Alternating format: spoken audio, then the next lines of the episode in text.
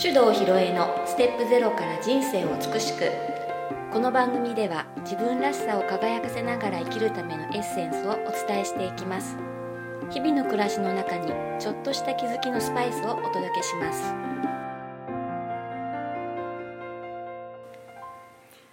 それでは今日もネイチャー理論マスターコーチの手動ひろえさんにお話をお聞きしていきますこんにちは、はい、こんにちは。ひろえっちです。よろしくおは願いい、します。かおりんで。す、えー今日のテーマは実はうん。怒る人おーなんです。よ来ましたね。私の方からちょっと振りましたが、はいはい。えー実はですね私たちの身近なうん。人の話なんですがえ、えー4歳3歳1歳の3人の子供がいえる、うん。浮かびましたはい、彼女からちょっとうん。質問があったので、うんちょっとそれ読みますねはい。はい、子供たちも大きくなってきたので子供たちを連れて温泉に行くとうるさいって言われることが多くなってきたんですよねうんうるさいって怒った人って静かな入浴タイムを期待してきたんですよねでも静かに入りたいならなんで温泉に来るのかな温泉は静かに入るものだと考えているからかなわざとお湯をかけたりシャワーで邪魔するとかならそれはマナー違反かもしれないけれど温泉イコール騒ぐべからずって何なんでしょう、うん小さい子は連れてくるなって思っちゃう人いるんじゃないでしょうかうん。うんうん。私そんなの嫌だな、うんこんな風に怒る人にはどう対処したらいいんでしょうかっはい。ていう質問というかね問い合わせがあったんですよね。そうですはいね。あのーまあこれね、怒る人の話にをする前に、あのーちょっと子供の話題なのでね、うん、まあ、ちょっとその子供と社会みたいなことを少し先に話してからにしようかなと思うんだけど、えーとまあ、今すごくね子供の数が減ってますね。はい、であのここの家庭はね3人いるので、うん、えーまあ、少子化を防ぐのに貢献している系ですね。そうですよだってね。夫婦2人に対してね、うん2人産んでも減る傾向だからね産まない人もいるからそうだから3人4人って産んで、うんまあ、ようやくねそううん、人口規模が維持されると言われているので、まあ私も香りも一人ずつしかそいうないなんですよ。そういう意味であの、うん少子化に加担してる側本当ですね。 まあでも少子化が悪いってことじゃないのでね、うんまあ減少として子どもの数が今少なくなってますねとうん、それともう一個ね、うんその核家族化っていうのがあるでしょ、でこのね話に出てきた彼女のとこは、えー、4世代同居、そうですよ。うんうんなんだよね、うんでかなりねこれはレアケースですよ現代社会においてなはかなかいませんよう今。んまあ、特にね都市部にはまずいない、うん、うんでもね例えばこれね私もデータちょっとうろ覚えなんだけど確か3世代同居がうん、一番多いのが富山県だったかな、うん、うんで。ね女性の就業率が最も高いと言われてるはい。のね、うん、でこれは公的な保育とかじゃなくて、うんまあ、家庭でねおじいちゃんおばあちゃんうん、うん、場合によってはひいおじいちゃんひいおばあちゃんが、まあ、子供を見ててくれるので、うん安心してお母さんも働けるみたいなね、はい。まあ、それ言うとね、まあ、結構ね炎上するん だよ そうか都市部の人にそそうんかなお姑さんと一緒に暮らすことを推奨するのかとか言ってね、うん、まあ、でもちょっとそれは置いといてなんだけど、でまあそんな感じで子供の数が少ないってことと、うん、あと核家族化が進んでいるということで。うん、何が起きるかというと小さい子供と接する機会が少ないっていう現象が起きてますね、うんそうするとねあの小さい子供の生態に対する理解がないんだよね、そうですよね。うんだからあのなんで泣くんだとか、うんどうして騒ぐんだってういうんね、、うるさいとね。そうあの分かりやすい例がね、えー保育園を作ろうと思ったうんうらん近隣から反対運動が起きるとあか、りましたね。うんあと運動会の練習をしてると学校にクレームが入るとかそうそうそそういう状態ですう。ね。。うん、でこれはなんでそうなるか。うん。でね、あのーそこからえらへんからこの怒りの話に入っていくわけですけど、うん。えっ、と怒りってねどういう現象かっていうことなんだけど、う。うんーんなんかあんまり香りに怒ってるイメージないけどある怒る怒ること。怒ることは娘にはよくありますよ。うんまあ怒るっていうよりも、うん、まあでもそれは多分あイラッとくるけども、うんどっちかっていうとまあ、えー注意するというかそうんうのん行動を正す目的がそうですあるね。よね、うんあとなんかちゃんと覚えさせなきゃいけないとか、まあそういう類のもんなんうんで、まあ、結構ありますよねう。んでもその場面もそうなんだけど、えー、となぜそういうことをするのかうん理解できないとうん怒りになりませんかね。そうですうね、ん、例えばさっきもね私も帰ってきた息子に、うんタンスの中のカオス状態について相当怒りましたけど、あれはね、あの直しなさいっていう指導以上うにん結構腹立ちました私感情的に、そうそうだってなんでそんなことすんのかなって思って理解できないでしょ、うんうん、何回も言ってるのにとかね、だから要は理解できないものに対しうん、て、えー防御の応、反応ですよね。うんうん、なんかこうこう防御というか、まあ、攻撃と言ってもいいのか、うんうん攻撃は最大の防御っていうぐらいだかうらんね、分からないものに対してこうネガティブな反応が誰でも起きるうんものなんですよね。だからねこれはあのー彼女はねそのお風呂は静かに入るものだという期待値とうん現実のギャップに対して起こっているのではないかっていうふうにうん、分析してくれているんですが私は違うと思ったの。なるほどうね、ん、その子供の、うん、生態 生態ってね動物みたいだけど、うんうん子供の生態に対する無理解、はい、うん、で、えー理解できない生物に対すうるん防御反応的攻撃、なるほどねって考えると分かりりやすくない、わかりやすい、うんうんでやっぱ私たちってその自分もねうんちっちゃい頃は多分そうだったんだけど、うん、もう忘れちゃってるそうでしなょんだよねうんこのねうん怒る人もうん、小さい頃はあったはずあっですよたんでねすよ温泉で走り回って怒られてたかもしれないんですよ、うんでもそういうのはすっかり忘れてしまっているので、そうなんだまあしかもねあの身近に子供がいないと、うんまあ、子供っていうのは騒ぐもんだよねって、うん頭では分かっていても、本当の意味でね許容するっていう形にはなってないんでうんだからなんだうるさいなってうん反応してるのかなって思った。そうかうんどうですかやっぱり子供つか連れてると気使ったりし気ない使いますよやっぱりうんご飯食べに行った時とか、うん走り回らないでとか、うんちょっと静かにするんだよとかやっぱり周りの目をこう気にして行動するっていうのはありますよね。うんうんそうですね、うんあとは公共の乗り物に乗った時とか、うんうんね飛行機に乗る時のドキドキ感あね、るある初めて乗った時はドキドキしましたよ。うん、であれねこうギュッとこう隣と近くてね、うんうんそれであのシートベルトしてる間は立って歩けないから、うんもうこの間に泣いちゃったらどういしやようーとか思っってた思った。思うと泣くよねうんこのなんか不安な気持ちっていうのをね、うん子供はすごい絶妙に察知して泣くじゃないですか、うんうんまあ、そういう風になった時に周りの人のこう冷たい視線みたいなね,本当でうすん、ね。そういうことがなんかこうああ子供を育てるって辛いことなんだってなってきてねうんまあなんか少子化の本当の原因は私その辺じゃないかと思うんだよな、なるほどうんね。子供に対する不寛容な社会、いやね私たちこう今住んでる十勝ってね、うん意外とこう自分のマイカーで移動するから、そのうんうん公共の乗り物うんでのこの子供と一緒っていうこう不安感っていうのはあんまりちょっと感じないんですけども、よ、くニュースとかでもね、うんそのベビーカーですか、うんうん、こう乗せて乗るのはすごい迷惑だみたいな、うんうんそんなニュースを見たりとかするとうんいやこれってどうなんだろうってなんかこう「てんてんてん」っていうのが頭にちょっと浮かんだりするんですけどね。そうね、うんあの私はまあ札幌にずっと住んでたので、うんまあ、地下鉄のラッシュ時とかもそうだし、うんあとデパートのあーあのエレベーターとかはいはいねはいうんああいうのもなんかこうベビーカーをしてる人がもう延々と待ってたりね、うんでもぜ全然譲ってあげないみたういなんのとかもあったりしてねう、んでねなんかこの怒りっていう感情もねなんかあの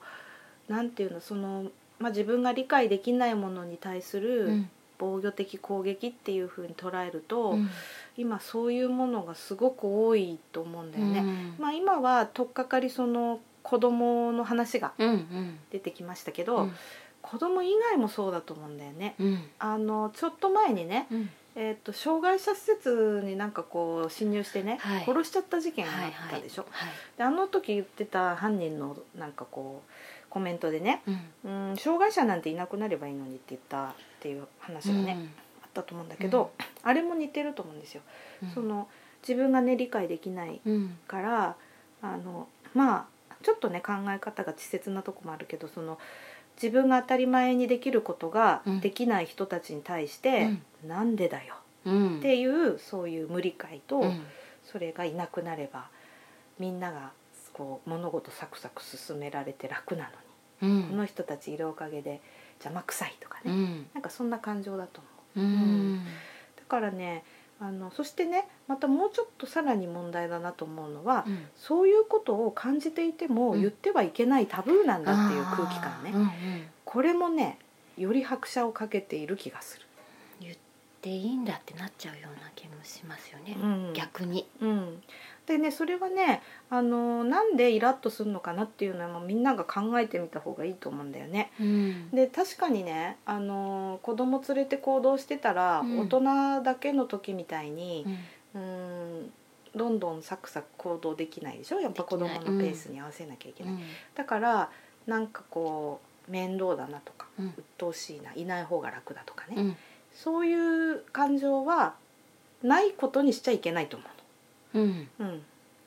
であなんか今やっぱり大人だけの方が楽なのにって私思っちゃったなとかねうんそういうのはやっぱりね封じない方がいいと思うんだよね。うんうんでねみんながねそれをギューって我慢して言っちゃいけないことにしてるから、うんなんかねうんあの自分と関係ないよそんちの子供が騒いだりした時に爆発しそうてなんねだね、うん、そのそう怒りの矛先がそっちに行っちゃうんじゃうないんかなって思ったりするの、我慢してるっていうことですそかうそうそうそううんだからねなんかちょっと感じたことはねうんうんまあ正直に自分こう感じちゃったんだよっていうことは、まあ、出した方がいいかなって思う時もありますね。うんうんうんうなんかねそういう意見を自分があるよっていうのをこう話すと、うんまあ、議論じゃないですけども、うんあそうなんだうんでもこういうのもあるかもしれないねっていううんこううん話し合いというかねこう相手と話すことでうん違うまた見れ見え方が見えるというかね、うんそういうのもすごい大切なのかなって今そうそうひそうろいちの話聞いててすごい思ったんですけどね。うん。でね、あのー例えばそういうね子供と一緒に生活したことない人は、うん子供のペースに合わせるっていうことにねうん慣れてないからうね、んあのなんて言うんだろう違和感とか、ううんーん、ちょっとこう戸惑いとかね、うんどうしていいかわからないとか、うんそういうこともあると思うんだよね。うんだからそれをちゃんとなんかこうシェアした方がいいかなと思ったりして、でねそれをうーん受け止めるっていうことが、うんできにくい世の中に今なってると思うんだよね。あのそれがその社会的ななんか許容度が下がってるっていうね、うんで子供とか障害者っていうそういうちょっと立場的うんに弱い人がなんかそういうもののしわ寄せをすごく受けているんじゃないか、うんなるほどね、これがねその温泉の話題から私が考えたことだったわけでねじゃあどうすればいいのってことなんだけど、うんうーんまあごくごく正直に私も言いますとですね、うん自分が子供を産む前はうん子連れでいろんなとこに来る人を見るとイラッとし てたうんうんあまあ私もそうですよこんなとこに連れてくんなよって思ってましたね、うん正直ね、ででもそれはやっぱりその今にして思えば、うんあなんかこう子供が全然いない環境にうんうん長年いたから、うん子供っていうものに対する自分の理解度が低かったなうんあと慣れていなかったうんううんん、だからいつもと違うペースのものに出会った時にちょっとね、うんその嫌な感じっていうのを思ったんだなっていうぐらいうのん客観的な分析ね。うんまあ、だからねあのどういうふうにすればいいかというとねやっぱり慣れる 慣れる慣れることかなって思って、ううんんでまあ、最近ね私これがいいかどうかは置いといてだけど、うんその赤ちゃんをね学校とかに連れてって、うんまあ、高校中学高校が多いの、なんかそういう性教育の延長線上みたいな感じやでっね、てますね今ねなんかそういうことやってんだけど、うんあれはねイベント的だからあんまりうんちょっと実感が乏しいよねそうかもうねん、だからもっと毎日日常的うんうんな場場面がいいかなって思ったりしてますね、それでねあの私たちがちょっと将来こんなんできたらいいなって思ってるのは、うんあの社会的集中っていうのを考えてるのねうん集まって住むの集中なんだけうんうど、ん今ほら、えー老人福祉施設とかはい児童養護施設保育園とかって分かれてるでしょ、うんあのもう全部適当に、うんこの辺にいる人はここに集まれみたいな感じでね全員、はい年関係なそうくそうそうそれでシェアハウスみたいなうん感じになるといいかなと思ってるんですうんうよ、んであのそうすると例えばシングルマザーで小さい子供育ててるお母さんも、うん日中誰かね見守ってくれる大人がいたりするといいし、うんあとおじいちゃんおばあちゃんでもね、うんあの独居老人みたいな人うもん集まって住んでると安心だし、うんうんっていうふうにその自分と全く違う境遇の人たちとうん同じ場を共有して、まあ、知る慣れるっていうことをしていくと分かればね、うんあの怒りって出ないと思うんだよな赤ちゃんってこんなに泣くんだうんいねやそうですよね2歳児って本当に落ち着きないよねとか、うん危険だよねとか、うんうんうん分かるとやっぱり安心ですもんねそうう、んだから、うるさいなでもしょうがない我慢しないとなっていうネガティブな感じじゃなくて、うん生態を知る知るこういうのいいと思うんだよねうんそうですねうんだからねあのそういうことをやって、まあ、お互いに理解をするだけで、うんうん、怒りが出ることは減ってくんじゃないかな、そうかなうんうんまあ、あとねその彼女書いてくれてるその期待と現状のギャップね、うんまあ、これもねあるっちゃあるんだけど、まあ、これはねまた別な機会にでもうん話そうかと思いますけど、はいうんまあ、何より今回はねこの子供という話でねうんだってさあの怒ってもしょうがないものに対して怒るのってなんでなんだっていうねそうなんですようねんそういう話の方が私はすごく、うんうんまあ、メッセージ性としては受け取ったんですよ。はいということで、まあ、あとねその怒りがあの今世の中に蔓延している感じねうんここもちょっと注目してほしいポイントです。はいはい、えっ、と一億総イライラ社会と私は呼んでいるんですが、 一億総イライラ社会うん、うん何に対してもね文句ばっかり言うっていう、うんそうですね、うんもうまさしく毎日そんな感じなニュースから、うん何から、でねそのニュース見てさらに怒ったりしてねそうそあのなんかもったいないですよ、う、うん、で怒りってね、うんあのすごいエネルギー値高いんだよねある意味ねね、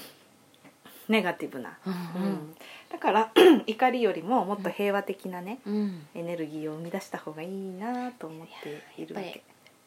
エンジョイですね、そうそうそうそうそうでね単純もう怒りやすい人っていうのは自分が楽しんでないからねそうだね、うんうん、まあクレームが趣味の人もいるから何とも言えないけどさ、うん、でもうんあの自分がすごく楽しみを持っていてね人生の中に、なんかすごく幸せそうな人はあの怒る必要がないからねうん、そんな暇はないですよ、そう、うんきっと、うん、うん、だからあの、まあ、そういう怒ってる人を見たらねうーんと